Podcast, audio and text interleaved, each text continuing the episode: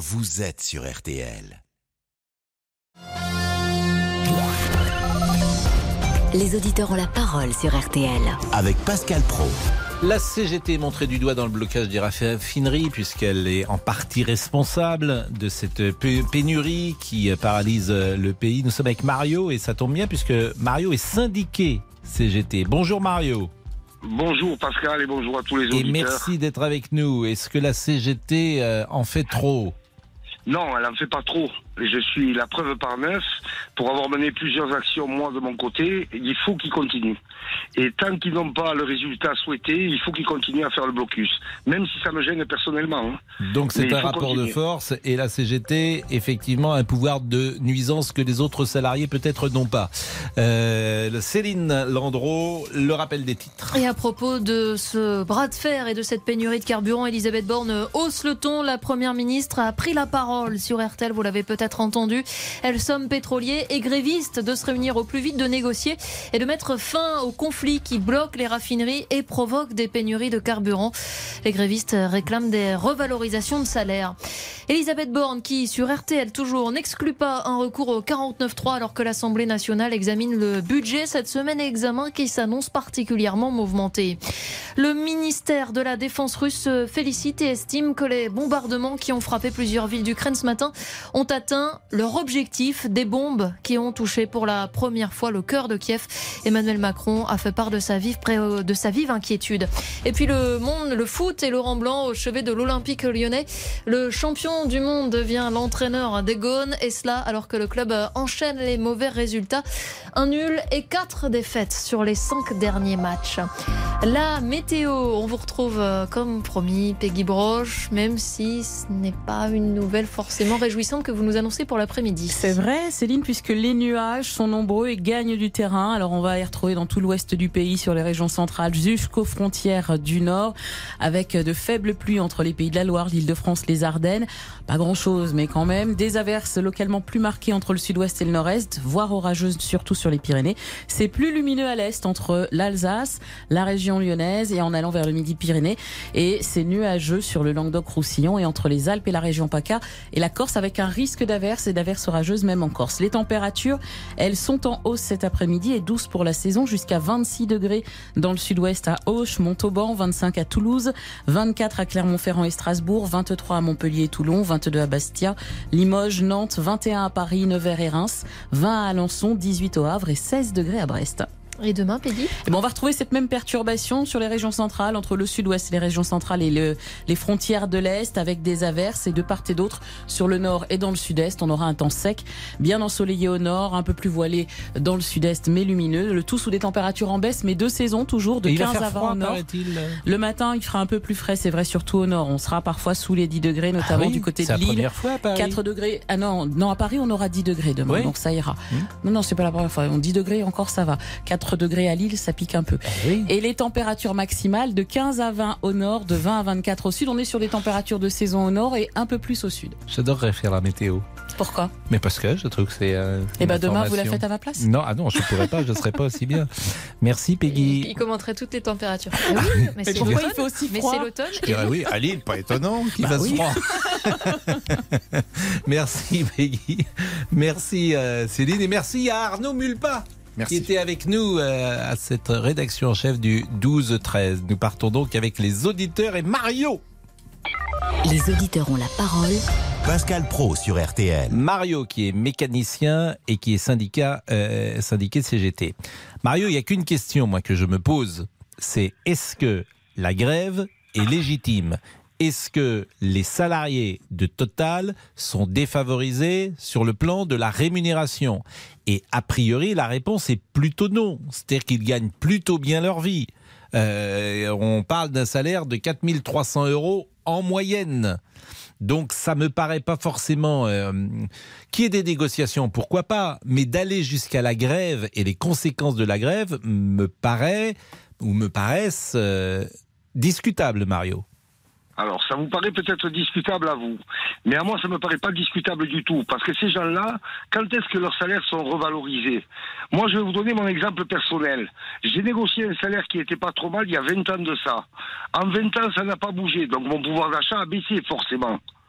Donc, si aujourd'hui on ne tient pas. Que vous les- n'avez pas été augmenté depuis 20 ans? Ouais, so- 60 centimes de l'heure. Donc euh, on peut considérer que c'est pas une augmentation. En me prétextant toujours que j'étais trop bien payé. Bah, Je ne sais pas votre salaire, mais ce qui m'intéresse, moi, c'est les salariés de Total.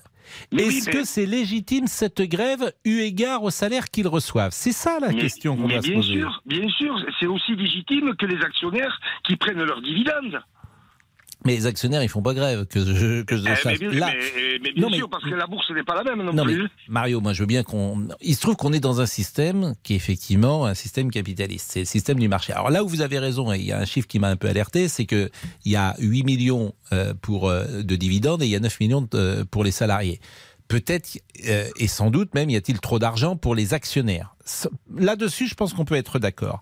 Mais quand euh, je vois que Total euh, verse une prime d'intéressement participation moyenne de 9 108 euros et le minimum que chacun a reçu, c'est 7250 euros. Ça, c'est une prime annuelle.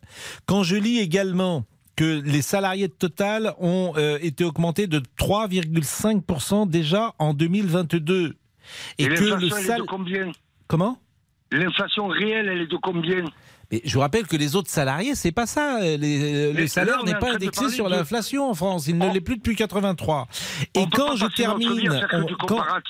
Mais quand je termine la rémunération mensuelle moyenne d'un opérateur de raffinerie de Total Énergie, c'est 5000 euros par mois.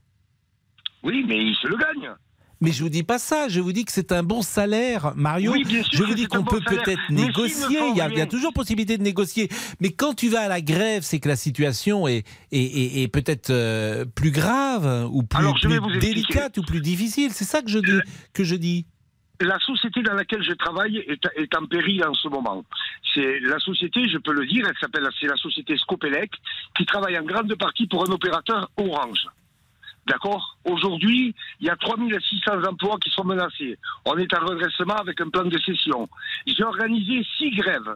J'ai vu euh, Madame Pannier-Runacher, j'ai vu Madame Le Breton. Il y a des lobbying là en dessous qui font qu'on aboutit à rien. Oui, l'État nous donne des sous, l'État nous, nous éponge des dettes, mais ils ne mettent pas un coup de pied dans la fourmilière d'Orange.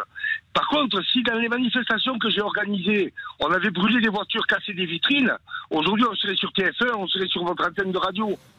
Donc oui, il faut qu'ils maintiennent le blocus, même si ça me pénalise personnellement, mais il faut qu'ils continuent le blocus jusqu'à obtenir ce que de droit. Parce que quand on travaille, on doit pouvoir vivre Mais- décemment de son travail. Mais que- quand Et tu gagnes aujourd'hui- 5000 euros par mois, tu, gagnes, tu vis décemment quand même, Mario. Mais je suis d'accord avec vous, mais s'ils ne font On n'est pas sur des salaires de misère.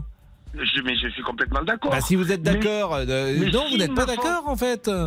S'ils ne font rien aujourd'hui, pourquoi devront-ils faire demain on, on casse Mais- du sucre sur le dos des syndicats. Mais je casse Mais rien du tout. Je dis que Non, le- mais la CGT en l'espèce profite d'un pouvoir de nuisance que les autres sal- salariés n'ont pas, c'est-à-dire de, de- de bloquer le pays. C'est tout ce que je Et- dis, ni plus ni mais moins. malheureusement, pour se faire entendre, il n'y a que ça. Parce que moi, toutes les manifestations que j'ai faites, j'ai eu les félicitations des RJ, des renseignements généraux, mais ça me fait une belle jambe qu'on me fasse des félicitations sur la tenue des bonhommes. On a- ça n'a abouti à rien. Orange, il a le monopole, il fait ce qu'il veut. Bon là c'est encore contre, la si Scopelec et Orange, si c'est encore un sujet euh, qui est un autre sujet que celui qu'on traite à l'instant. Mais euh, en tout cas j'entends votre votre argumentaire et après le- l'auditeur qui nous écoute euh, se fait son opinion selon euh, la formule consacrée. Bonjour à l'ami Damien Béchiot. Bonjour, Pascal. C'est toujours un important, pas important d'ailleurs, mais agréable de se retrouver. Bien le sûr, lundi. le On lundi. se dit- voilà, on se dit euh, qu'est-ce que t'as fait? T'as passé un bon week-end? Tout à fait. Vous Un avez bon passé un bon week-end, Pascal? Excellent. Ah, Excellent euh, week-end, vraiment. euh, C'était reposant? Euh, reposant d'une certaine Parfait. manière, pas que reposant, Ah. euh, pour des raisons, mais mais mais en tout cas, c'était c'était c'était charmant. D'accord, on va pas rentrer et- dans les détails. on- nous ne rentrons pas. Monsieur euh, Boubouk est, est là également. Bonjour Pascal, bonjour à tous. Je le je le salue et il nous donnera des nouvelles de son week-end Avec plaisir. également. Et puis euh, l'excellent euh, Monsieur Bonjour Tessier qui est J'ai mal dormi cette nuit. Ah. Ah. Oui, la petite s'est réveillée plusieurs fois. Donc, euh, Ah bah oui, Ah. mais ça c'est Ouais, parce que vous êtes un, tout, hein. vous êtes Vous voulez en un parler père Oui, déconstruit. voilà. Je- je vais me Quand vous êtes un père déconstruit, vous vous levez Je suis la nuit. Bah oui, vous êtes un père Ah, déconstruit. comme Monsieur Boubou. Bah, j'espère en tout cas que vous êtes un père moderne qui se lève, qui donne le biberon, qui ne pense pas euh, qu'à lui et qui ne dort pas pendant que sa femme travaille. C'est beau. La nuit. C'est beau. Exactement. 13h11, c'est lundi. Dans mon lit. Mal dormi À tout de suite. Les auditeurs ont la parole sur RTL. Avec Pascal Pro. Jusqu'à 14h30 Les auditeurs ont la parole sur RTL avec Pascal Pro. C'est lundi, dans mon lit, les 11 heures, mal au cœur, Jessie Garonne. C'est lundi. Eh oui. Alors évidemment, c'est un titre qu'on ne peut pas écouter le mardi. Non, ni le reste de, de- de la semaine. C'est logique. Ça tombe bien, on est lundi. Après, on peut faire, on peut chanter différentes versions C'est- si vous voulez. hein. Oui, ah bah oui, mais c'est un, c'est un titre euh, évidemment qui est, qui est plutôt du début de la semaine. Et voilà. Donc vous l'écouterez dans une semaine maintenant. Merci. On l'écoute une fois de temps en temps. Vous avez la parole au 3210 et sur la page Facebook de l'émission. Faut-il réquisitionner les raffineries, les débloquer par la force? Les grévistes réclament une hausse de salaire, 10% d'augmentation, mais dans le même temps, Total Energy parle dans un communiqué d'un salaire moyen d'un opérateur de raffinerie de 5000 euros brut par mois avec intéressement. Alors, comprenez-vous ce mouvement? Emmanuel Lépine, le secrétaire général CGT de la Fédération nationale des industries chimiques, a réagi dans RTL Midi. Je conteste euh, formellement et avec la plus grande énergie euh, ce chiffre. Et quand Total dit que euh, il, par exemple, euh, il est prêt à négocier aujourd'hui, Mm. euh, eh bien là encore c'est un mensonge. Mais le- le... salaire moyen, il est aux alentours de 3 000 euros. Ce sont des postes de à haute, très haute Mm. qualification, et il n'y a absolument pas du chiffre qui est donné là. Alors pour vous, la CGT est-elle irresponsable? Êtes-vous en colère? Nous attendons vos avis au 3210, 3210. Jean-Pierre est là. Bonjour Jean-Pierre qui habite euh, Beauvais, qui est chauffeur-livreur, donc euh, peut-être a-t-il du mal à se ravitailler. Jean-Pierre, bonjour. Bonjour à tous, bonjour à tous les auditeurs. Alors je vais essayer, je vais essayer d'être conscrit, euh, posé, conscrit et calme, parce que lors de ce midi, j'ai entendu quelque chose de d'aberrant et vous l'avez fait remarquer plusieurs fois, Pascal Pro. Euh, je suis écœuré, tout simplement écœuré. Alors moi, pour nous, bon, on a la chance d'avoir une pompe au niveau de l'entreprise, mais, mais, mais moi, je pense simplement aux salariés qui eux euh, doivent venir travailler. Quand j'ai entendu, alors ce qui m'a révolté encore plus, parce que ça, je n'avais pas l'information, je l'ai eu lors de votre journal, moi, ce qui m'a mis très en colère, c'est d'entendre que ces salariés touchaient entre 3 et 5 000 euros. D'accord? Euh, Est-ce qu'ils pensent aux smicards qui, eux, sont obligés de prendre leur véhicule parce que les offres de transport ne correspondent pas aux horaires des entreprises, qui sont obligés de faire 30, 50, voire plus de kilomètres pour aller travailler, pour aller faire vivre leur famille avec un SMIC ou à peine plus moi, je trouve que c'est une grève impopulaire pour encore, toujours, et les mêmes nantis. Alors, j'entends l'argument qui nous avance qu'ils ont des qualifications, euh, c'est des hautes qualifications, mais nous prenons pas, prenons pas de risque, nous, sur la route, par exemple. Hein, euh, moi, je leur ai proposé. Alors, certes, j'ai entendu que le, le syndicaliste que vous avez interrogé, j'ai oublié son nom, mais Mario. je m'excuse. Mario. Le, alors, Mario, j'entends bien qu'il est. Il a est l'air toujours là, Mario, d'ailleurs. hein. Ouais, alors j'entends bien que Mario a l'air d'être un syndicaliste posé, qui n'appelle pas à la violence, et ça je le remercie d'ailleurs, c'est seul truc que je remercie. Euh, sauf que moi j'ai moi j'ai des solutions. Pourquoi pourquoi ne pas plutôt que d'embêter tous les Français qui travaillent, parce que là vous êtes en train de mettre quelque part l'économie, enfin pas lui, mais personnellement, mais vous êtes en train de mettre quelque part euh, l'économie française encore plus à plat qu'elle n'est. Alors pourquoi pas, plutôt que de bloquer vos raffineries, votre outil de travail, pourquoi ne pas prendre en otage, par exemple, vos dirigeants Ou alors, même mieux, faire comme les opérations péage gratuit et autres, distribution de carburant gratuit? Parce que moi, il y a un truc qui me révolte, Pascal. C'est Oui, qu'on parce que les prendre en otage les dirigeants, c'est étrange quand même, euh, si La vous me permettez. Non, mais non, oui, ça, la loi ne Ouais, l'autorise bon, pas, et puis bon, c'est bon, pas convenable, quoi. Pourquoi, pourquoi ne pas faire la distribution des- du carburant gratuit? Bon, Ah, mais ça, moi, ça serait- la pourquoi question pas que je voudrais y poser. La Ah bah il est là, Mario, il poser. va, bah, il va vous Alors, répondre. La question que je vais vous poser, moi, la question c'est quand il y a eu les infirmières, qu'il y a eu les médecins, qu'il y a eu les pompiers qui ont été suspendus parce qu'ils avaient refusé de se faire vacciner, où étaient les syndicats? Où étiez-vous pour les défendre? On n'en a pas vu beaucoup dans la rue pour les défendre, hein, je m'excuse. Alors que ces gens-là se battaient pour garder leur emploi. Alors certes, peut-être que vos revendications salariales, ah, je me mets pas à leur place des salariés, mais peut-être, il est peut-être honorable. J'entends votre question, mais elle n'est pas vraiment dans le débat du jour. Alors, je ne sais pas si Mario veut répondre ou euh, vous répondre euh, plus globalement, peut-être, Mario, euh, qui, nous écoute. oui. J'ai pas, j'ai pas grand chose à dire là-dessus. On peut pas mener tous les fronts non plus. Mais il est évident que on ne peut pas continuer à se laisser faire et se faire manipuler par le MEDEF et le gouvernement qui n'en a absolument rien à faire. Tous ces gens-là sont là pour se remplir les poches. Alors pourquoi pas nous? Pourquoi on ne peut plus vivre Ça, ça de notre mérite- salaire? Mais arrêtez, mais non mais Mario, attendez, vous- pardonnez-moi, je je je je, euh, je suis pas d'accord avec ce que vous dites parce que j'ai l'impression que euh, on ne parle pas de la même chose. Qu'il y ait des soucis en France sur des salaires, nous sommes d'accord. Que les salaires ne soient pas euh, assez hauts, nous sommes également d'accord depuis 20 ou 25 ans. C'est une pente qui est dangereuse. En revanche, là précisément dans l'entreprise de Total, les gens sont plutôt bien payés. Ne dites pas que Oui, les gens ne, ne vivent pas de leur salaire. C'est nous ce qui nous intéresse, c'est Total. Tout le monde n'est pas payé le prix qu'ils ont annoncé. C'est un Le- prix C'est moyen. un salaire Mais moyen. C'est-à-dire que oui, ceux mais- qui travaillent dans la raffinerie, ceux qui font grève, On ceux qui entendu- font grève, ils sont bien payés. Il y en a un qui dit que c'est à peu près 3000 euros et encore avec un poste Mais- à, à Mais c'est responsabilité. 3000, je pense, pour tout vous dire, que c'est 3000 euros par mois, mais il oublie l'intéressement et c'est, ben, une fois que tu as fait multiplier par 13, tu retrouves quasiment les mêmes chiffres. Tu retrouves ce chiffre de 4300 euros.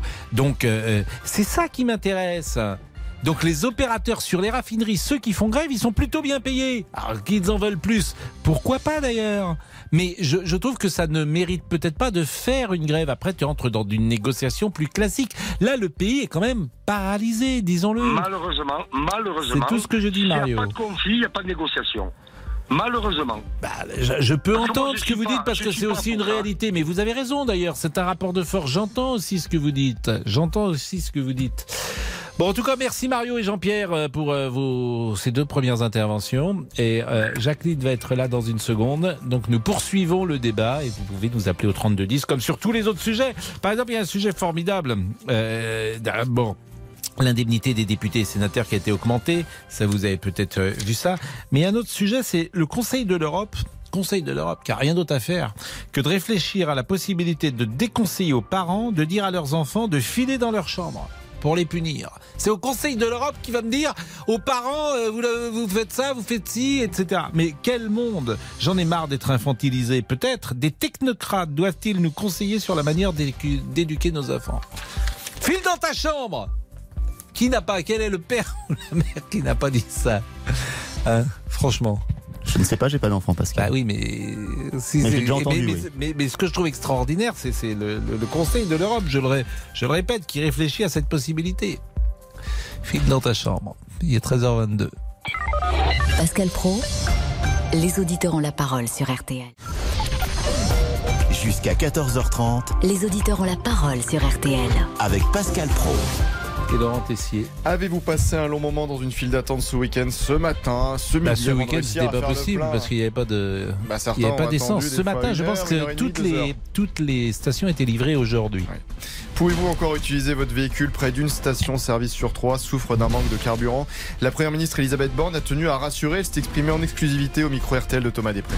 D'abord, comme il y a un certain nombre de raffineries et de dépôts qui sont en grève, on a réorganisé la logistique, les flux, pour pouvoir alimenter des stations-service des régions concernées à partir d'autres dépôts. Ça prend un petit peu de temps, mais ça va s'améliorer au cours de la semaine. Elisabeth Borne qui compte sur les directions et les représentants des salariés d'ESSO et Total pour trouver des accords et arrêter les blocages. Nous attendons toujours vos appels au standard Mhm. 3210 3210 sur le sujet. Je rappelle qu'Olivier Véran, hein, porte-parole du gouvernement, a dit la semaine dernière il n'y a pas de pénurie. Mais bon, comme il avait dit, il n'y a pas de pénurie de masques non plus. Donc quand il dit quelque chose, en fait, c'est c'est c'est inversé. Alerte, alerte. Alerte. Euh, Jean-Marc est avec nous. Bonjour euh, Jean-Marc. Bonjour. Vous habitez la ville de La Palisse. Oui, C'est- tout à C'est fait. bien ça? Tout à fait, Un quart d'heure avant sa mort, il était encore en vie, tout à fait. disait monsieur de La Palisse. Monsieur Lapadis. Exactement. Euh, vous êtes un ancien cadre d'une raffinerie. Oui, de Alors, Jérôme. Donc vous allez pouvoir nous euh, donner euh, des indications peut-être sur les prix. Est-ce que euh, les prix tels que les donne Total sont selon vous la réalité? Et je rappelle que la rémunération mensuelle moyenne d'un opérateur de raffinerie de Total Énergie en France en 2022 est de 5000 euros par mois. Alors, je ne parlerai pas de Total parce que je n'ai pas travaillé chez Total. J'ai travaillé dans une raffinerie qui est ExxonMobil à Port-Jérôme. Donc, euh, je ne vais pas comparer les prix. Je voudrais simplement vous donner mon expérience sur les relations que j'ai eues euh, en étant jeune cadre euh, au début de ma carrière en raffinerie avec les représentants syndicaux CGT. Voilà. Donc, j'avais dans mon équipe que je devais gérer trois trois syndicats enfin pardon, trois représentants syndicaux, CFDT, CGT, CGT, et j'avais deux représentants syndicaux qui n'étaient quasiment jamais là de la semaine. Entre les réunions, les permanences syndicales, les réunions extra, entre Lillebonne, Notre-Dame-de-Gramanchon, Yvetot, Bolbec, Rouen, Le Havre, ils n'étaient jamais là. Je devais gérer leur planning et faire en sorte que la charge de travail qui était la leur était répartie sur leurs collègues. Donc ils venaient travailler, allez, grosso modo une semaine par mois.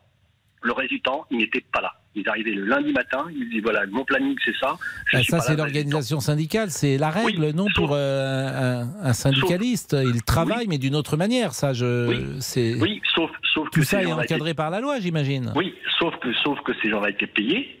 Ah oui, mais ça, c'est encadré par la loi. Oui, oui, d'accord. Moi, ça, c'est pas ça. Tout ce qui est Non, euh, légal ne me gêne pas. Si Oui, c'est la loi.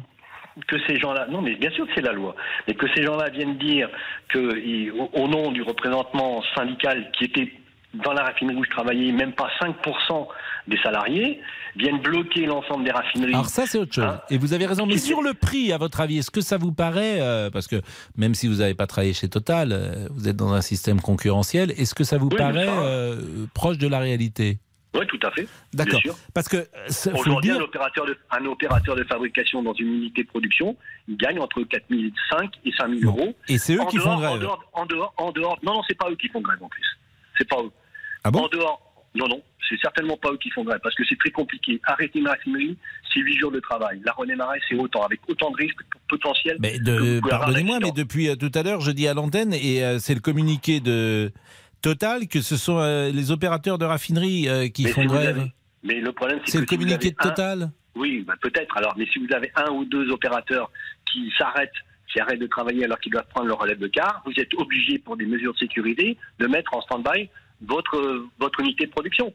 Voilà. Et c'est une marge. Ce sont des marginaux. Ce sont des gens qui sont quelque part euh, des- des gens qui qui font qui font en sorte de ne pas faire marcher la société, enfin la raffinerie en, en sorte, et qui font qui mettent en danger d'autres personnes dans les unités de fabrication. À partir du moment où vous n'avez pas la relève de car à 6 heures du matin ou à 22 heures, ben, si vous n'avez pas le personnel pour le faire, vous vous attendez un peu et à un moment donné, vous êtes obligé de faire un arrêt technique. Or, un, un arrêt technique en, en- en raffinerie, c'est très compliqué. Je suis d'accord, mais quel dangereux. regard vous portez si on devait synthétiser euh, ben, Vous nous le direz après la pause, euh, euh, Jean-Marc. Merci beaucoup, à tout de suite. Jusqu'à 14h30, Les auditeurs ont la parole sur RTL. Pascal Pro, les auditeurs ont la parole sur RTL. Laurent Tessier. C'est l'une des musiques du jour. Fais pas ça. Le Conseil de l'Europe, c'est la principale organisation de défense des droits de l'homme du continent. Pense à nous, chers parents. Eh bien, il réfléchit à la possibilité de nous déconseiller de dire à nos enfants de filer dans leur chambre pour les punir. Alors, est-ce que vous en avez marre d'être infantilisés? Vous n'avez jamais puni vos enfants dans leur chambre Vous ne les avez jamais mis au coin Venez témoigner au 3210. Et pourra-t-on encore crier aussi euh, bah, On se le demande, du coup, avec le Conseil de l'Europe. Non, mais ce qui est formidable, c'est que ce sont des fonctionnaires européens payés par vos impôts et ils réfléchissent sur ce type de choses. C'est ça, moi, qui me sidère euh, toujours. C'est pas leur job. En revanche, puisque nous parlons de job et qu'on est toujours avec Jean-Marc, Jean-Marc, euh, je, je- je- je voudrais que vous me disiez en quoi consiste le travail d'opérateur de raffinerie, parce que c'est euh, manifestement très pointu et ça demande beaucoup de qualité et sans doute beaucoup euh, d'expérience et d'études peut-être. Moi, je n'étais pas opérateur de, fa- de fabrication, opérateur d'unité. J'étais euh, un jeune ingénieur euh, de maintenance, mais je travaillais bien sûr avec- en, en- en liaison avec les opérateurs de fabrication dans les unités. Ils ont des formations. Les gens sont formés en interne parce que ce sont des métiers spécifiques. Euh, donc voilà, on a, ce sont des, gens qui sont formés avec l'expérience, qui arrivent à être chefs d'unité et donc qui ont de l'expérience. Et c'est pour ça qu'il y a un taux fort de fidélité et fidélisation du, personnel à l'intérieur de, l'entreprise. Ce sont des, des- travaux, enfin, c'est un travail qui demande de l'attention, qui demande de la concentration, mais qui est très bien rémunéré, sachant que entre moi, ce que j'ai vécu il y a maintenant presque 30 ans et aujourd'hui, l'automati- l'automatisation a été énorme, et j'y suis encore allé il y a très peu de temps. Revoir Bah, mes si en plus collègues. vous vous expliquez qu'ils n'ont rien à faire, là vous n'allez pas arranger notre affaire. Comment? Si vous expliquez en plus qu'ils n'ont pas grand chose à faire et que tout est grand-chose automatisé, faire, ils ont des là besoins, vous ils allez... ont- Ils ont, ils ont simplement des choses à faire, c'est simplement de la surveillance, c'est tout. Après, vous avez forcément tous les incidents dus au process de raffinage qui font que vous pouvez effect- effectivement avoir des, des coups de feu.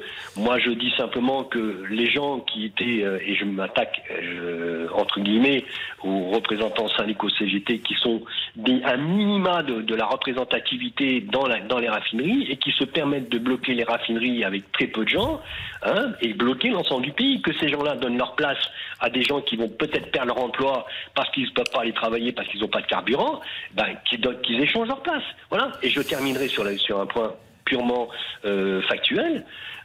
Il y a ça 20 ans, les CGTistes de la, de la raffinerie Frontignan mobile ont fait grève pendant des mois et des mois. Les Américains ont- sont arrivés un jour, ils ont dit messieurs, maintenant ça suffit, on ferme. Ils ont fermé la raffinerie. Point. Alors si les, si les syndicalistes ne sont pas d'ac- ne sont pas capables de se mettre autour de la table pour comprendre et, et dire j'en veux toujours plus, un jour ou l'autre, on, on arrivera au fait qu'on dira ben, les, les actionnaires principaux, quels qu'ils soient, et je ne dépends pas, pas forcément le fait des, des, des, des- des grands profits, hein, ils diront il y en a marre, je vais faire, je vais voir ailleurs. Bah, merci Jean-Marc, merci de ce Voilà. témoignage et je rappelle que vous, vous avez travaillé euh, assez longuement euh, dans ce secteur et que votre témoignage à ce titre était précieux. Euh, nous allons partir non pas pour Montmartre où il était ce week-end Oh non, pour les non, non, vendanges de Montmartre. Ouais, ouais, il nous oui, racontera tout à l'heure comment ça s'est passé puisque Ouh là là les là là. amours de. Monsieur Boubouk nous nous intéressent fortement. Vous allez être déçu, Pascal. Ah bon? Ouais. Mais vous êtes, Pascal, vous êtes un peu le, le coach de ma vie en amour. Non, mais c'est vrai. Oui, mais Personne ne me coach mieux que vous. Surtout qu'il y a de Ah, vrais effets positifs. Je, je suis pas le Aimé Jacquet parce que je vous fais pas gagner. que- Ah, non, non, je non. vous fais perdre. Non. Donc je vais pas citer un entraîneur euh, qui fait perdre, mais. Non, non, non. Allez-y, Pascal, Bon, citez. Non, parce Non. que je, je- je- je suis assez fâché comme ça avec assez Ah. de monde sans en rajouter. Bon, bah les réseaux alors. Oui, les réseaux sociaux. je peux les réussir, ça. Et Allez. Serait-ce donc, parce que vous étiez au vendange, serait-ce les raisins de la colère? Oh voilà, Alors, je sais pas ce que c'est, mais les raisons de la colère Vous n'avez pas lu les raisins de la colère? Non, je- j'ai pas lu grand chose, vous le savez. C'est un écrivain américain qui a écrit cela. Américain. Euh, Non, c'est les. bon, allez-y. Allez, les réseaux. José nous écrit sur la page. J'ai l'impression que les grévistes font grève contre les Français. Euh, Paddy nous dit quand on entend le salaire des employés des raffineries, je suis pour le partage des profits. Et à l'inverse, pour Marie, cette grève est justifiée. Les revendications salariales sont très importantes. Les raisins de la colère, vous avez, Oui. lu, vous avez lu, vous avez lu Steinbeck Non, non, non, non, parce que C'est en, original, en anglais, c'était The Grapes of France. ah, vous le dites bien. ouais. Quel accent Et, et l'intrigue se déroulait pendant la Grande Dépression, lors du crack de 29, et ça se termine au début de la Seconde Guerre mondiale. Très bien. moi, je me repère un petit peu dans je crois l'histoire. que c'était été adapté au cinéma, c'était avec Henri Fonda. Vous avez connu Henri Fonda, Je l'ai connu également. Voilà. également. qui jouait dans Il était une fois, qui jouait, qui a tourné dans Il était une fois dans l'Ouest. Bien évidemment. Henri Fonda. Eh bien, donc les raisins de la colère, donc ça n'a pas marché. Bah, si je vous le bien. dirai tout à l'heure. C'est un Avec teasing. Madeleine. Bon, 13h37, c'est joli Montmartre. Il y a également une autre affaire que j'ai vue à Montmartre. Il y a euh, l'association des boulistes de Montmartre qui veut protéger euh, son précaré. Et Madame Hidalgo euh, souhaite les déloger. Donc ça, ça, c'est un sujet un peu, un peu bobo, disons-le, un peu bobo. Mais euh, c'est un sujet qui euh, a fait réagir également dans Paris. Comme quoi, il faut mieux jouer à la pétanque en province. 13h37, à tout de suite. Pascal Pro, les auditeurs ont la parole sur RTL. 13h, 14h30 Les auditeurs ont la parole sur RTL. avec Pascal Pro. Laurent Tessier. Une petite musique d'ambiance. En banlieue de Strasbourg. Ça, ça, c'est pas agréable pour notre ami Boubou quand Ah oui, même. la musique que n'entendra peut-être pas Monsieur Boubouk. Je suis pas prêt de l'entendre cette musique. En banlieue de Strasbourg, le maire d'Ilkirch Gravenstaden a décidé d'annuler un mariage samedi, juste avant la cérémonie. Le convoi des mariés a en fait provoqué des débordements en début d'après-midi dans les rues de la ville, des véhicules qui ont roulé à plus de 100 km/h, des coups de feu à blanc tirés en l'air. Trop c'est trop, le maire Thibaut Philippe a appelé la police. La police a procédé à l'interpellation euh, d'un individu porteur d'une arme avec laquelle il avait tiré à blanc dans la commune. C'était vraiment n'importe quoi. C'est pour ça que j'ai pris la décision d'annuler la cérémonie de Il a mariage. eu raison. Parce que j'estimais qu'on ne pouvait pas ne pas respecter les règles de la République. La police m'a demandé de ne pas aller vers la famille en attendant d'avoir des francs forts. Le maire d'Ilkish Gravenstaden avec Dimitri Ramelot pour RTL. Y a-t-il trop de dérapages dans les mariages, les convois 3210 3210, venez témoigner. Il a raison, ce maire. Bien sûr qu'il y a quelque chose de solennel dans un mariage. C'est pas la, la foire à neuneux, un mariage. neuneux, c'est joli. Oui, mais bon. T'entends, j'ai pas entendu ça. Julien est là. Alors, euh, nous allons changer de sujet et nous parlons euh, du Conseil de l'Europe, euh, qui réfléchit donc à la possibilité de déconseiller aux parents de dire à leurs enfants de filer dans leur chambre pour les punir. Bonjour Julien. Bonjour, en tout cas, je suis euh, très content de vous avoir au téléphone. Eh ben, c'est réciproque. Je vous écoute. C'est réciproque, Voilà. Julien. Vous habitez Tours. Déjà. Oui, tout à fait. Alors, qu'est-ce que vous pensez de cela et en général des injonctions qui sont faites dans nos vies privées? Euh, c'est ridicule. Pardonnez-moi, mais c'est ridicule. Été gamin et euh, euh, quand mon père me disait file dans ta chambre, bah, je suis pas mort pour ça. Puis euh, moi, j'ai mes enfants, je fais pareil. Quand ils se font des bêtises, bah hop, tu vas dans ta chambre. Et puis, c'est- et puis euh, ils sont punis, mais après, c'est, j'essaie d'être ludique, d'expliquer pourquoi après, euh, mais euh, je trouve ça ridicule de la part du, du gouvernement comme ça de, de faire des bêtises de genre. Alors, c'est pas le gouvernement, c'est le Conseil de l'Europe. Oui. Mais tu te dis, c'est des gens que tu payes surtout. C'est ça. ça. que je trouve euh, sidérant, c'est quand même euh, des gens que tu payes avec de l'argent euh, public, l'argent de tous euh, les pays européens, et tu te retrouves avec des décisions de ce type qui sont imaginées. Donc, d'abord, tu crois que Ouais. c'est le Gorafi au départ, et euh, une nouvelle norme est sur le point d'être adoptée. C'est le Figaro qui donnait cette information ce matin. Jusqu'à présent, ce type de punition appelé time out, temps mort en français, était défendu par l'Europe. Donc, on dit pas. c'est euh. C'est vraiment ridicule. Je trouve euh, ils s'immiscent dans notre euh, vie privée. Et, alors que les enfants, je suis d'accord de pas euh, les punir euh, violemment. Vous savez, Ah oui. pas de service physique, je suis d'accord. Mais leur fille dans ta chambre, euh, je suis désolé, mais moi j'aurais eu une chambre comme eux euh, à leur âge, j'aurais été heureux d'être puni. hein. Ils ont les jouets, ils ont les livres, ils ont tout ce qu'il faut. Bon, du coup, quand c'est c'est même pas vraiment une punition la plupart du temps. euh, mais non, je trouve ça ridicule. Les mecs, ils- on les paye pour euh, qu'ils qu'ils nous disent ce qu'on fasse. Bah non, je suis désolé, mais euh, non, on fait, on fait ce qu'on veut chez nous, quoi. Que- Après, dans, dans le, non, je vais pas arriver à le dire. Pardon Euh, dans, dans la limite, dans la limite de, du raisonnable, quoi. Vous voyez ce que je veux dire? Alors, On punit les enfants, mais il faut que ça soit ludique. Et euh, on a tous dit à un moment ou à un autre, bah, file dans ta chambre, t'es puni, et puis je veux pas te voir la soirée. Bon, vous avez des enfants? J'en ai trois. Ah. Et vous trouvez que vous êtes, vous êtes un père, euh, vous vous vous qualifiez comment? Euh, J'essaie de faire de mon mieux. on n'est pas parfait, on apprend de nos erreurs et puis au fur et à mesure du temps, on avance gentiment. euh, et puis on essaie de faire euh, pas comme nos parents, mais de copier. On essaie de faire mieux. Alors je rappelle que le Conseil de l'Europe hein, a des chartes, a des conventions et elle dispose donc d'un service parentalité. Et elle prescrit des normes, des chartes, des conventions destinées à combattre les violences dans l'éducation. Pourquoi pas d'ailleurs?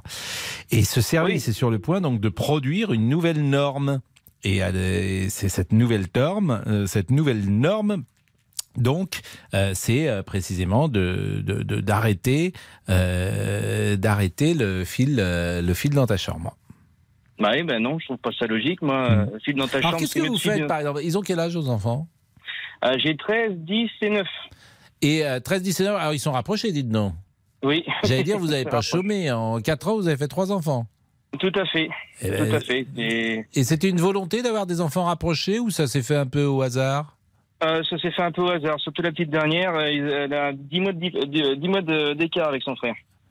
Et euh, vous- mais c'est plutôt bien à ce moment-là parce que vous les avez fait jeunes. Manifestement, vous avez 34 ans, donc vous les avez fait très jeunes avec votre épouse? Oui.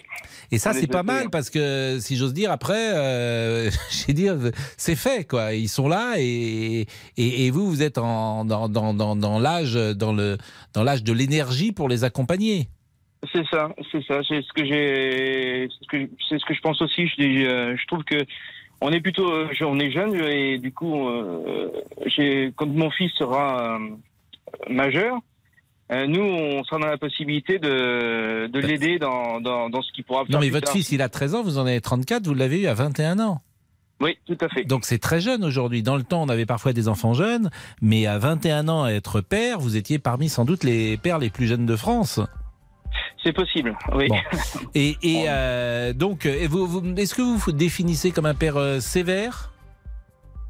Euh, non, plutôt cool, je pense. Il y a, des, il y a pour- des règles, il y a peu de règles, il y a beaucoup de règles, par exemple. Ah, il y a des les- règles. Il y a des règles. Quelle est la règle la plus importante, par exemple, chez vous? Euh, la politesse. Euh, moi, la politesse, bonjour, au revoir, merci. Être poli et euh, être euh, gentil envers les autres. Et vous ne tolérez au- aucun écart de langage lorsqu'ils vous parlent, vos enfants? Non, non, non, je j'évite en tout cas. J'essaye de le faire. Bah, Non, mais si, j'essaie est-ce de- que parfois ils peuvent mal vous parler euh, parce qu'ils sont en colère, euh, dire des choses que je voudrais pas dire à l'antenne, mais ah, tu me fais ça, euh, ils le Ah disent. non, Oui. ils le disent pas. Et Non, non, s'ils- le disent s'ils- pas parce que. Et s'ils le disaient, il y aurait sanction? Ah oui, il y aurait sanction. Il y Mm. aurait sanction, il y aurait une punition ludique. Et si, admettons, ils disent un gros mot, bah écoute, voilà, tu as dit ce mot, ça, dis ce mot grossier. Voilà, maintenant tu me le cherches dans le dictionnaire. Si tu ne le trouves pas, tu vas sur Internet. Et puis après, tu me recopies la définition et puis tu m'expliqueras ce que ça veut dire. Bah Julien, euh, on va continuer juste cette petite euh, discussion pour savoir comment les uns et les autres élèvent les enfants, parce que c'est intéressant d'avoir un jeune père qui a trois, en- trois jeunes enfants. Et euh, nous revenons dans une seconde. Les auditeurs ont la parole. Pascal Pro sur RTL. Venez partager votre avis au 3210. 50 centimes la minute. Pascal Pro, Les auditeurs ont la parole sur RTL. Laurent Tessier. Vous avez la parole jusqu'à 14h30. L'indemnité des députés et sénateurs a été augmentée depuis le 1er juillet.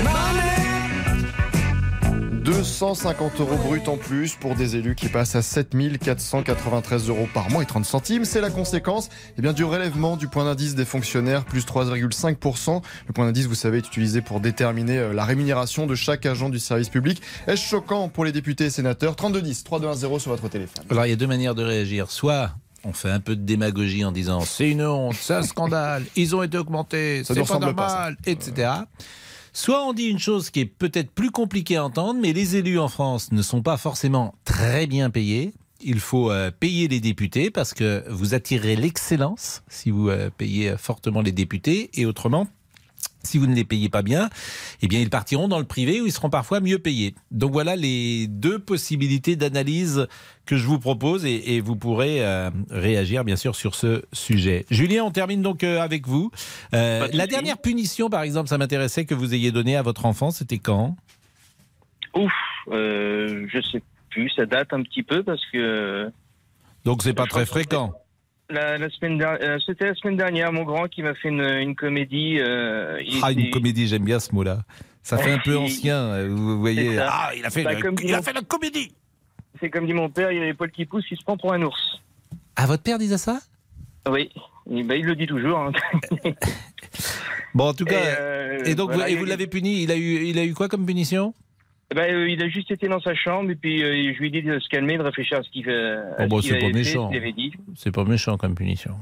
Non, non, non, c'est pas. Non, non, on essaye d'être euh, d'être assez souple quand même. On a des règles, mais bon, voilà. Après, c'est. euh, Bah, on négocie essaie d'être souvent maintenant avec euh, les ados et vous allez voir, le portable, c'est faut négocier par exemple. J'imagine que les trois ont un portable? Non, non, non, il y a que le grand qui a un téléphone portable parce qu'il va au collège. Ouais. Et le, le soir, quand il arrive, on lui dit bah ton téléphone portable, il est posé dans une boîte à l'entrée et puis c'est tout. Eh ben, écoutez, tout ça me paraît euh, assez, de- réglé le- et, euh, et sous contrôle. On n'êtes pas débordé essaye, par en vos enfants. Euh, s'il y a des moments, je vous avoue que s'il y a des moments que Hmm. on est un peu, on est- se laisse déborder, mais on évite, on les rattrape vite fait. Bon, euh, on, on continue parce qu'en fait, on parle de, ça. Pourquoi? Parce que euh, le Conseil de l'Europe donc a, a décidé euh, de supprimer le fil, attache, le fil dans ta chambre. hein. et nous sommes avec Marie-Ève qui est coordinatrice pédagogique.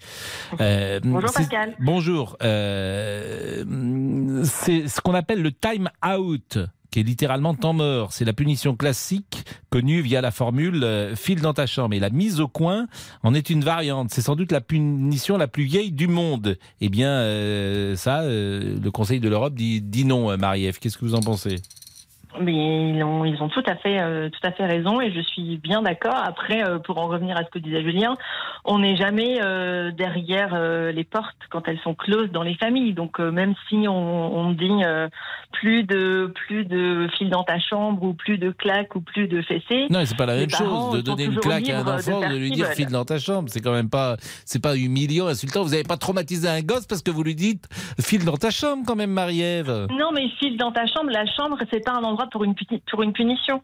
La chambre, c'est l'endroit où on joue, c'est l'endroit où on dort, c'est l'endroit qui Bah, doit être un, ça peut un être l'endroit de punition. euh, Bah, vous n'allez pas le mettre dans la cave Non, c'est pas un endroit de punition. Alors vous Non, le mettez au fil dans le dans la maison. va, va jouer dehors. Moi, vous me disiez, va allez, va 5 jouer ans, dehors. donc, euh, Éventuellement, s'il fait vraiment très moche dehors et qu'il pleut et que vous voulez la punir, elle peut très bien aller dehors pour être sous la pluie. Mais la question n'est pas là. Vous- dans moi, je chambre, connais moi, une- la, la chambre n'est pas une un espace. Mais, mais alors qu'est-ce qu'on fait? Qu'est-ce qu'on on fait dans comme une punition de la maison. Ah oui, on dans peut une très autre bien pièce. mettre un Ah bon. enfant. Ah oui, dans la cuisine. Vous, ce qui vous de choque, c'est la chambre. Ah oui. Mais c'est pas que ça me choque, qu'on va pas, faut, faut pas exagérer non plus. Donc Mais voilà la la chambre n'est- pas un espace, c'est un espace euh, sécurisant pour l'enfant, un espace paisible et tranquille, et c'est pas un espace pour punir, pour punir un enfant. Il y a d'autres Bon, moyens alors, de, de vous, punir vous un avez enfant des de enfants, Marie-Ève? Oui, j'ai une petite Bon. fille qui a 5 ans et, Et quand je, vous la je l'ai eu punissez, à vous la- 39 ans. Vous voyez, donc euh, j'ai plus, enfin voilà, j'ai une Comment- quand vous maturité la punissez, différente. Quand vous la punissez, vous la punissez comment? Alors, à son âge, euh, les punitions sont euh, assez euh, peu fréquentes et, euh, et peu euh, strictes parce que c'est une petite fille relativement sage. Mais à son âge, c'est plus la gestion des émotions qui est compliquée. Elle fait pas de grosses bêtises, Euh, donc c'est plus euh, l'asseoir. euh, si on est dans le salon, elle va aller dans la cuisine, euh, être tranquille seule euh, pour réfléchir à ce qu'éventuellement elle a fait ou ce qu'on lui a dit. Et voilà, mais elle est jamais punie. euh, elle est jamais Jamais punie, puni sévèrement. Alors restez avec nous parce que vous allez rester à partir de 14h et on pourra continuer cette discussion. Mais Jean-Alphonse est là. Jean-Alphonse, est-ce que vous vous souvenez de la punition la plus rude que vous ayez euh, subie lorsque vous étiez enfant par vos parents? Aucune. Aucune punition. Aucune. Si j'ai pris une, une, une baffe une jour- un jour par, par mon père, d'ailleurs, qui était plus meurtri que moi et euh, qui a regretté ça, euh, pas toute sa vie, ce serait exagéré, mais qu'il a regretté pendant des mois, peut-être des années. Euh, donc voilà. Mais j'étais pas du, on n'était pas du tout dans ce Moi, régulièrement, j'étais attaché euh, dehors Oui, par moins 5 degrés nu. Oui, mais vous le méritiez, mon cher Pascal. mes parents, mes parents, pa- parce que j'avais pas mangé ce qu'il fallait. J'étais dans le froid, comme Ouais. ça. Mais ça, ça m'a endurci. Ouais. Et on va vous croire. L'heure du crime. L'heure du crime. Écoutez, mon cher Pascal, 14h30. aujourd'hui, c'est, un- je vais vous parler d'un crime que les psys à l'époque ont dit, on n'a jamais vu ça. Et euh, c'est effectivement, c'est rarissime. C'est un ado qui euh, est très bien dans sa famille, il n'y a pas de souci. C'est pas un ado maltraité. Euh, il va tuer toute sa famille. Ça se passe en Corse, en, à l'été 2009. Il s'appelle Andy. Il a 16 ans. Et il va tuer son. toujours des histoires Pardon. C'est toujours des histoires Non, mais c'est c'est tu- bien sûr. Ben, Parce que oui, je- oui, c'est pas envie du tout de sourire parce que c'est- c'est abominable certes, mais euh, là il y a une dimension euh, psychiatrique euh, qui nous échappe complètement Et c'est qui, arrivé quand et qui va échapper au psy. C'était en 2009. Oui, en plus c'est en Corse. Et c'est combien de c'est combien de personnes il a Ah tué bah, il a tué son père, il a tué sa mère, il a tué surtout ses deux petits frères qui étaient âgés de 10 Et ans. il est où, ce sont des aujourd'hui? Bah, Il a été jugé, il a été euh, déclaré, euh, le jugement a été altéré, donc il a été acquitté. Vous savez, quand Ouais. dès lors que le jugement est altéré, il n'est pas fou du tout, il, il se souvenait de tout, etc. Mais dans l'incapacité de dire pourquoi il avait euh, fait commis euh, il est dans la nature, l'irréparable. Non, il a été, euh, il a été soigné et aujourd'hui il n'a plus de compte à rendre à la justice. J'ignore personnellement où il est, euh, puisque la, la dette a été euh, couverte, disons, auprès de la justice. Voilà. Donc euh, c'est cette histoire qu'on vous raconte, l'histoire d'Andy, qui est une histoire exceptionnelle, exceptionnelle vraiment. Eh ben, on l'écoutera avec intérêt, comme toujours. L'âme humaine. L'âme humaine. Insondable. Est insondable, effectivement. Il est 13h58. Nous sommes avec Damien, nous sommes avec Laurent Tessier. À tout de suite. Une info vous intéresse? Retrouvez tous les dossiers de la rédaction sur rtl.fr. RTL, s'informer ensemble. Il est 14h. Les trois infos à retenir avec Sébastien Rouxel. Et d'abord ce document RTL, Elisabeth Borne qui hausse le ton face aux difficultés dans de nombreuses stations-service. Une sur trois connaît toujours des problèmes d'approvisionnement. Euh, Dans un entretien accordé en exclusivité à notre journaliste Thomas Després, la première ministre presse les pétroliers et les grévistes de s'entendre. Moi, j'ai vraiment invité les directions et les représentants des salariés à la fois d'ESSO et de Total à se mettre autour de la table. Il y a des blocages qui sont liés à des attentes salariales de la part euh, donc des salariés. Je pense que tout ça doit se faire dans la discussion, dans la négociation. Ben, moi, je compte sur la direction et les représentants des salariés pour trouver des accords et arrêter les blocages qui pénalisent les Français. Nous voulons absolument, effectivement, pouvoir euh, avoir des améliorations dans le courant de la semaine et sortir effectivement de ces difficultés dont je suis parfaitement consciente. Elisabeth Borne qui est aussi revenue au micro RTL de Thomas Després sur l'examen du budget pour 2023. Il démarre aujourd'hui à l'Assemblée nationale. La première ministre n'exclut pas un recours au 49-3. Vladimir Poutine promet des répliques sévères en cas de nouvelles attaques contre la Russie. Deux jours après la destruction partielle du pont de Crimée, l'armée russe a mené ce matin une vague de bombardements d'une ampleur inégalée ces derniers mois. Ils ont fait au moins 10 morts. Plus de 80 missiles ont été tirés en direction de nombreuses villes. Lviv dans l'ouest, Dnipro dans le centre ou encore Kiev, la capitale. C'est la première fois depuis le début de la guerre que son centre-ville est touché. La France comme l'Union européenne dénoncent des crimes de guerre. La troisième information à retenir, c'est cette attaque informatique contre le conseil départemental de Seine-Maritime. De nombreux services à l'arrêt, euh, tous ceux dont les procédures sont dématérialisées. Euh, tout est mis en œuvre pour protéger les données des usagers et rétablir notre capacité d'agir, indique le département. La météo. Et toujours de l'instabilité de la Nouvelle-Aquitaine aux, frontières de l'Est avec des averses partout ailleurs. Le temps restera sec, bien ensoleillé au nord, un peu plus couvert dans le sud-est. Les températures, elles seront en, en légère baisse demain, 8 à 12 degrés le matin sur la plupart des régions, 12 à 15 dans le sud-ouest et près de la Méditerranée. L'après-midi comptait 15 à 20 au nord, 20 à 24 au sud. Les courses, le quintet, c'était à Anguin-Soisy cet après-midi. Je vous donne l'arrivée provisoire, le 9, le 6, le 13, le 5 et le 10. RTL, 14h, 3 minutes. On vous retrouve Pascal Pro. Merci Sébastien. Jusqu'à 14h30. Les auditeurs ont la parole sur RTL avec Pascal Pro.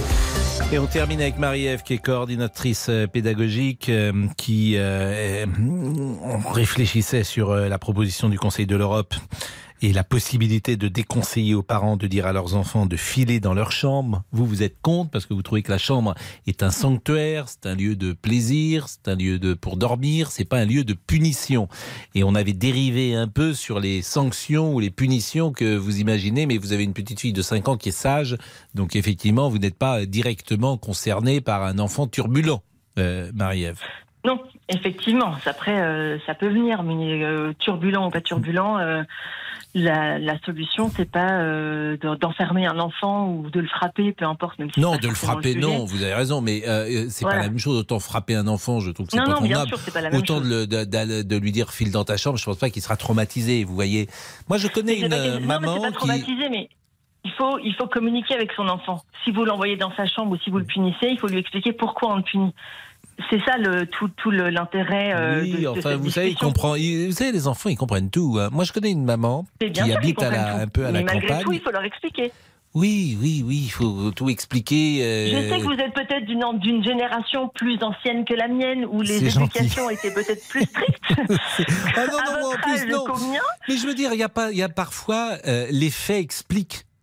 Si par exemple, je connais une maman euh, qui a la chance de vivre à la campagne et quand ses enfants sont turbulents, elle les met dehors et elle leur dit voilà tu vas faire le tour euh, du jardin euh, parce qu'elle a un grand jardin et tu vas faire trois tours de jardin. Ben, croyez-moi les enfants ils comprennent très vite donc ils courent, ils sont énervés, ça les dépense, ils reviennent et ils sont calmés et je trouve que c'est assez intelligent. T'as pas besoin d'explications. On est d'accord, sauf que beaucoup d'enfants vivent dans des immeubles et dans des HLM et euh, dans des centres-villes. Moi, j'ai la chance de vivre dans une maison et d'avoir un jardin, donc effectivement, mmh. on peut sortir dehors et il faut que les enfants fassent de l'exercice et qu'ils se dépensent, parce que les laisser devant des écrans, vous savez, c'est comme les écrans. On a beau dire, le gouvernement a beau dire, et tous les conseils d'Europe et de, du monde pourront dire, ne mettez pas un enfant de moins de 3 ans devant un écran. Moi, je vais au supermarché toutes les semaines, je me promène, je sors avec ma fille. Il y a toujours des petits bébés de 6 mois qui ont des téléphones entre les mains. Bon, moi, c'est tout. On, on, peut rien y faire. Moi, je vais pas me battre contre tout, tous les parents du monde qui mettent un écran de, devant leurs enfants à un, un, âge aussi petit. Ça se fait pas. Les enfants peuvent faire beaucoup d'autres activités à cet âge-là que les je écrans. Je suis d'accord avec vous. C'est pareil. Mais c'est une Donc, question on peut de pas bon tout sens. contrôler non plus. C'est juste des conseils et c'est du bon sens, effectivement. Voilà. Donc, on a tous des Même façons si différentes le mot, euh, de, bon de sens, enfants.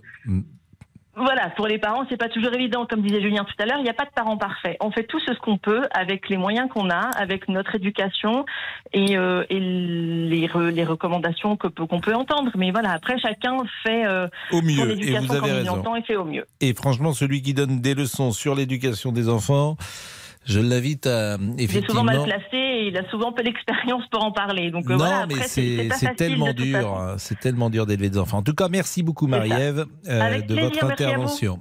Euh, Monsieur Boubouk, Monsieur Boubouk, est-ce que vous vous souvenez de la punition la plus euh, rude? Ah oui, oui, oui, oui, bien sûr, bien sûr. C'était laquelle? Alors on m'a interdit de chocolat, Pascal. Ça c'est c'est terrible quand Oh, c'est on est gentil. enfant. C'est rude, Ouais, hein. c'est Ah bah non, mais gentil, mes parents étaient pas- très gentils avec moi. Peut-être trop. Je me serais- je me suis Oh, dit bon. Interdit de chocolat pendant combien de temps? Oh, pas longtemps, une semaine. Voilà, Oh. mais c'est c'est Mais quand vous même, mangiez euh, beaucoup de chocolat? Ah, énormément.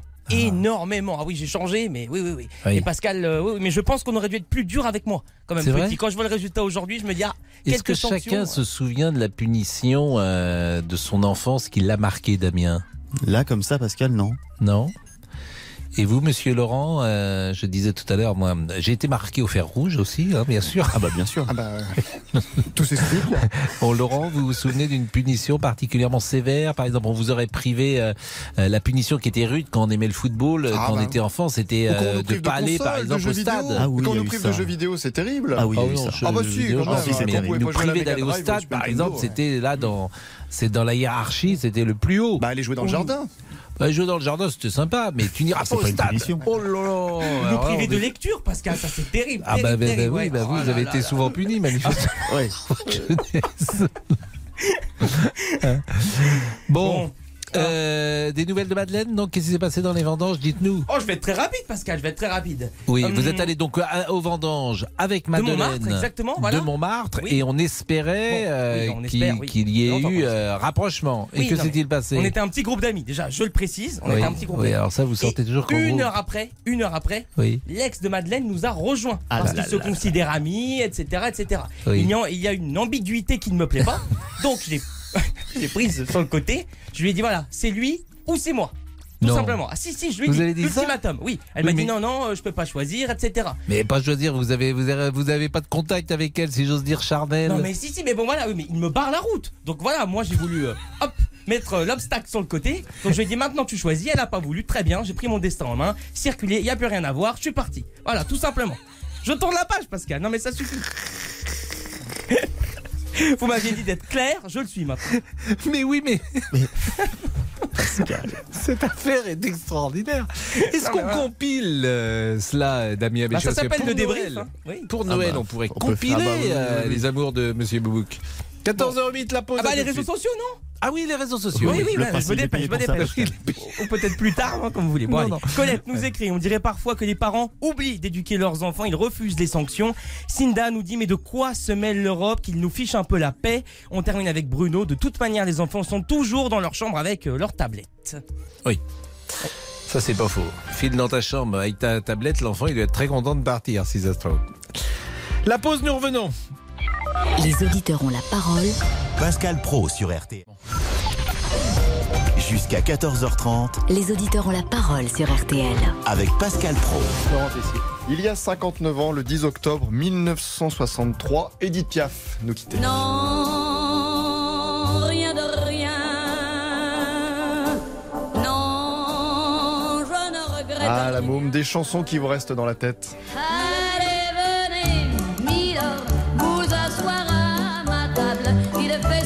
fait si Des centaines de fois. Ici, c'est confortable. Padam, padam, padam. Des je t'aime de 14 juillet. Et sûrement l'une des plus belles chansons, Hymne à l'amour.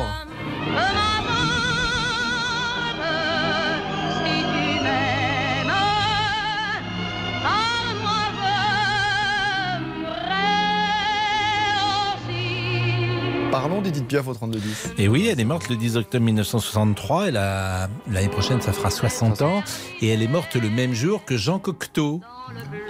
Donc effectivement, c'était deux personnalités euh, aimées, appréciées des Français. Et vous savez quel âge elle avait quand elle est morte? C'est ça qui est absolument sidérant. Elle avait 47 ans.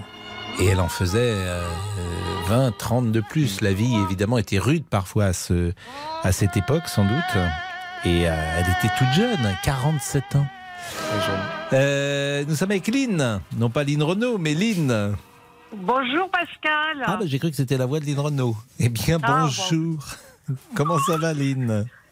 Ça va, je suis un peu en colère là. Ah, ben oui, alors on va parler de l'indemnité des députés. Pourquoi vous êtes en colère?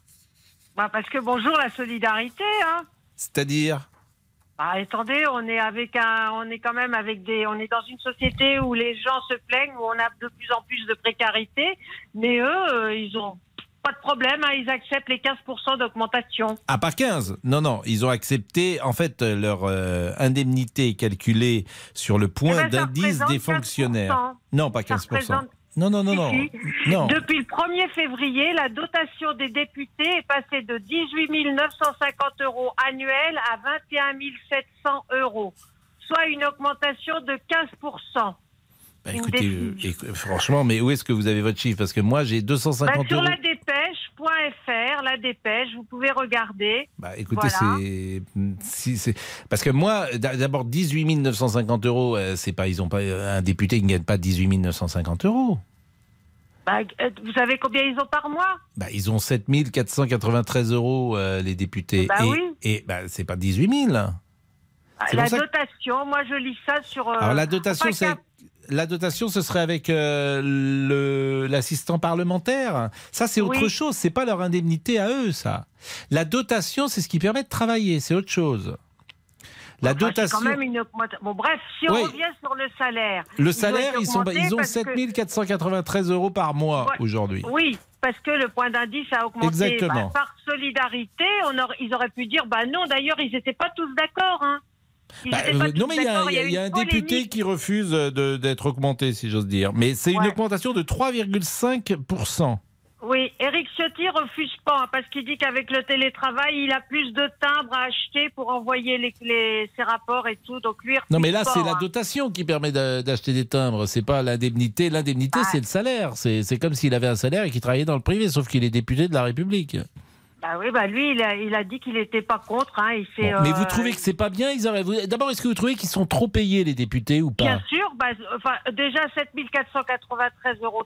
Il faut savoir que cette rémunération, elle est constituée de trois indemnités distinctes. hein. Il y a un montant qui est basé, qui est fixé à 5 820 euros plus 193 euros, une indemnité de résidence de 1700 274,60 euros plus 5,90, une indemnité de fonction de 1488 plus. Bon, voilà, voyez. Non, mais ce que je veux dire, Monsieur Pro, c'est que quand même, ces gens-là, ils ont en plus de ça, ils ont des privilèges. Hein, vous le savez très bien. Ils en ont Vous plus savez- beaucoup, honnêtement. Attendez. en Quel privilège a un 2018, député aujourd'hui 2010, un, un député, en deux- un sénateur, et les sénateurs, alors Oui. là c'est pire, parce qu'ils n'ont jamais supporté aucune réforme. Donc pour eux, l'indemnité obsèque, elle est toujours basée à un minimum de 15 000 euros. Hmm. Pour eux, Ça sert pour une fois dans la vie. hein. Comment? Ça sert une fois dans la vie, l'indemnité obsèque, a priori. Attendez, mais, mais, mais, mais Monsieur Pro, c'est tous ces députés, tous ces sénateurs, quand ils ont été en fonction, si demain ils décèdent, pardon les choses, hein, les Français ne le savent pas, leurs obsèques sont payées par nous, par notre argent. Mais l'argument que je peux vous opposer, vous allez me dire ce que vous en pensez, c'est que euh, ce- ceux qui euh, sont parmi les meilleurs, si on prend évidemment le comment dire, si on prend le critère des études ou euh, du premier parcours professionnel, ils pourraient mieux gagner leur vie dans le privé. Donc le risque, si vous ne payez pas euh, vos élus euh, convenablement et même euh, assez assez hautement, si j'ose dire, c'est que les meilleurs partent dans le privé et ne viennent plus du tout dans la carrière publique. Est-ce que vous oui, considérez que ça peut être un handicap? Ça peut être un handicap. D'ailleurs, on le voit très bien vu la représentation qu'on a aujourd'hui à l'Assemblée. Je ne crois pas qu'il y, ait- qu'il y ait beaucoup de bac plus 5 dans ce qu'on voit à l'Assemblée actuellement. Si, il doit y avoir des Donc- bacs plus 5, mais euh, les, les, les gens ne vont plus vouloir faire de la politique parce que si vous êtes mal payé, que vous en prenez, pardonnez-moi l'expression, elle est triviale, plein la gueule, que la transparence vous oblige euh, quasiment à ce que tout le monde sache euh, avec qui vous vivez, comment vous vivez, ce que vous faites, etc. Et qu'en plus, euh, vous êtes maltraité, Attendez. je vous assure, ça devient un sacerdoce d'être homme politique. D'accord, je suis d'accord. Attendez. Ok, alors vous dites c'est normal, ils ont des privilèges. euh, bon, l'indemnité obsèque, les Hmm. sénateurs ont jamais voulu la bouger. Hein, Oui, mais enfin, ont- l'indemnité non, mais obsèque, attendez, euh, laissez-moi dire. Tous ces gens qui ont été députés, euh, quand vous voyez euh, les gens qui, tous les députés qui ne sont plus députés, sont quand même des gens qui ont été députés. Ils, ont- ils seront payés, leur, leur enterrement seront payés. Oui, Maintenant, je vais vous dire On va quelque pas se chose. focaliser sur l'enterrement, il n'y a pas que l'enterrement. Ma, la- la- ma remarque de chose. fond, qu'est-ce que vous en pensez? Là, Ma remarque de fond qu'il faut payer les gens pour attirer les meilleurs. Ça, c'est un argument quand même. Bah, si vous êtes oui, d'accord. Ouais, je suis d'accord, mais attendez, ces gens-là, ils sont quand même payés. Quand vous voyez, je vais vous dire quelque chose. Quand vous êtes avec les gilets jaunes dans la rue, ils rouspètent avec après des gens qui gagnent de, de l'argent comme Bernard Arnault, Arnault, François Pinault et tout ça. Moi, j'ai rien contre ces gens-là. Ces gens-là, quand ils ont commencé, ils ont investi, ils ont hypothéqué, c'est leur propre argent. Ces gens-là, ils n'ont jamais rien investi, jamais, jamais rien hypothéqué. Des gens comme euh, euh, Alain Juppé, tous ceux qui sont au Conseil constitutionnel, ils vivent avec l'argent public depuis qu'ils ont commencé à Mais oui, travailler. mais je- j'entends bien Voilà. ce que vous dites, mais faut. Quel est votre Non, c'est système C'est quoi votre système alternatif? Mon système alternatif, c'est que moi, je ne veux pas qu'on dépense l'argent inutilement. Il y a un gaspillage. Lisez le livre noir des gaspillages. Mais ça, c'est autre avez- chose et je peux l'entendre, mais Bah, sur l'argent public, Mais, monsieur mais quand j'entends. Donc, donc, vous pensez qu'il faut pas les payer. Donc, vous attirez Eh ben non, des gens. Bah, donc, vous n'êtes pas d'accord avec moi, mais vous avez le droit. Mais à ce moment-là, vous allez attirer des gens qui, effectivement, bah, ne seront peut-être pas les meilleurs. Et ben à ce moment-là, on, on veut réduire l'écart entre le, le plus petit et le plus gros. Mm. L'argent public et l'argent public, vous avez des gens qui le dénoncent. Vous avez un économiste Non, comme mais ça, c'est autre chose. Euh, Je Vous suis d'accord avec vous. Mais là, on parle sur l'indemnité des élus. Bon, vous me Eh ben direz non, que depuis. par, par solidarité, ils auraient dû dire non. D'accord. Parce qu'actuellement, on est dans une société. Ça va nous coûter plus d'un milliard hein, sur le budget. Eh hein. ben merci Lynn en tout cas. Merci Lynn et puis vous me direz d'un autre côté comme euh, avant on avait parfois les meilleurs mais avec les résultats qu'on a euh, peut-être qu'on peut tenter les moins bons. Ça sera peut-être pas pire. bon, il est 14h19. Que m'importe Edith Piaf. Vous aimez Edith Piaf monsieur Boubouk? Alors là, Pascal, ça me rend, ça me rend vraiment. Comment dire Je suis émerveillé quand j'entends Parce que finalement pour vous, il vous reste la chanson C'est pas mal. de- C'est-à-dire la chanson? Bah, il vous reste la chanson française euh, pour vous. Puisque manifestement, euh, il y a échec. Euh, Oui. Lorsqu'on va sur le terrain, il- bah, vous pouvez écouter des chansons d'amour chez vous. Ah mais oui, mais pourquoi le pas soir, Bah, ça tout peut être, seul. euh, Ah oui, c'est une belle vie. C'est oui. une vie mystique qui peut commencer hein, avec euh, avec euh, simplement une relation différente à l'amour. Ah bah, elle serait seul, plus différent. spirituelle, Mhm. elle serait peut-être moins physique, Mhm. mais pourquoi pas Épistolaire, pourquoi pas aussi C'est une possibilité. Épistolaire Oh là là On travaille cette année. Épistolaire Mais j'ajoute 100 francs dans le petit nourrin Un nourrin Il a pas compris Noura. Il sait pas ce que, vous savez ce que c'est qu'un nourrin Je vais chercher là, je vais regarder. Les petits nourrins. Il sait pas ce que c'est que 100 francs dans le nourrin. Bon, 14h20, la pause, on revient. Les auditeurs ont la parole sur RTL. Avec Pascal Pro. Les auditeurs ont la parole sur RTL. Avec Pascal Pro. Des yeux qui font baisser les miens, un rire qui se perd sur sa bouche. Voilà le portrait sans retouche De de l'homme auquel j'appartiens.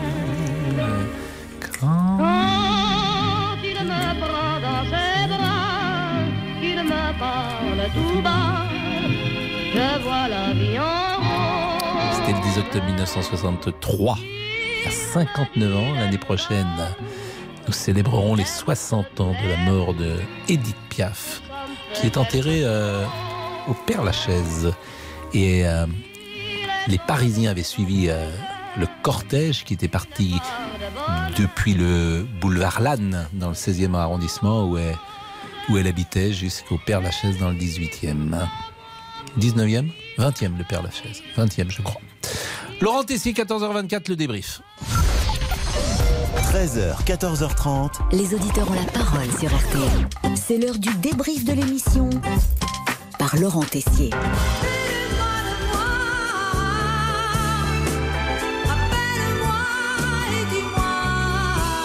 Ah oui, qu'il y a du carburant, pas loin de disponible. Oui, 30% des stations-service en manque. Faut-il réquisitionner les raffineries, les débloquer par la force? Alors là, non, pour Mario, il est à la CGT, le mouvement doit continuer.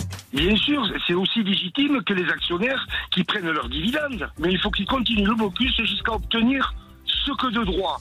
Parce que quand on travaille, on doit pouvoir vivre décemment de son travail. Mais Jean-Pierre n'en peut plus de ce mouvement. Non, trop, c'est trop. Le message est destiné aux grévistes. Moi, je pense simplement aux salariés qui, eux, euh, doivent venir travailler. Est-ce qu'ils pensent aux smicards qui, eux, sont obligés de prendre leur véhicule parce que les offres de transport ne correspondent pas aux horaires des entreprises, qui sont obligés de faire 30, 50, voire plus de kilomètres pour aller travailler, pour aller faire vivre leur famille avec un SMIC ou à peine plus? Moi, je trouve que c'est une grève impopulaire pour encore, toujours et les mêmes nantis. La première ministre Elisabeth Borne compte en attendant sur les directions d'Esso, Total et les représentants des salariés pour trouver des accords. Un avis, Julien Courbet Est-ce qu'elle vous a dit bon, bon to be alive pour continuer à avancer, non Euh, Je suis pas sûre, mais on va Ah. demander à Thomas. C'est dommage, c'est son Et aujourd'hui, n'oubliez pas, mesdames, messieurs, nous sommes lundi. Et le lundi, c'est chanson à thème. Mal dormi. Et alors la marmotte, elle met le chocolat dans le papier d'alu. Mais bien sûr. Et oui, mais un lundi, une journée remplie de confessions intimes. Moi, régulièrement, j'étais attaché euh, dehors par moins 5 degrés nu. Oui, mais vous le méritiez, jardin. mon cher Pascal. Mes parents, mes parents, pa- parce que j'avais pas mangé ce qu'il fallait, j'étais dans le froid, comme ça. Mais ça, ça m'a endurci. Et même Monsieur Boubou qui a fait sa petite confession du jour. Mes parents étaient très gentils avec moi, peut-être trop, mais je pense qu'on aurait dû être plus dur avec moi. Ah, bah il suffisait de demander, Maître Pascal n'attendait que ça. hein. File dans ta chambre Voilà, le mot est dit, Monsieur Boubou qui profite d'être dans sa chambre pour apprendre un nouveau mot. Épistolaire, pourquoi pas aussi, c'est une possibilité. Épistolaire Oh là là. On travaille cette année. Épistolaire Mais j'ajoute 100 francs dans le petit nourin Allez, allons-y. Allez, le débrief pour aujourd'hui, c'est terminé. On se quitte avec Edith Piaf qui nous a quittés il y a 59 ans.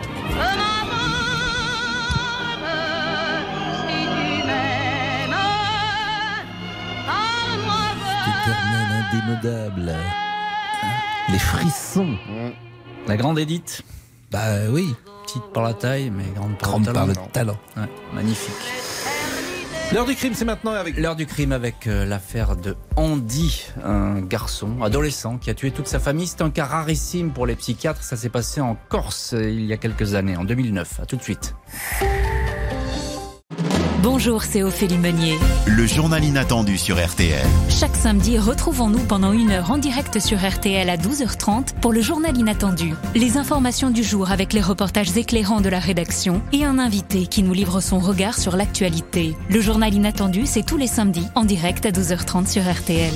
Vous avez manqué une émission? Retrouvez-la sur rtl.fr et l'application RTL.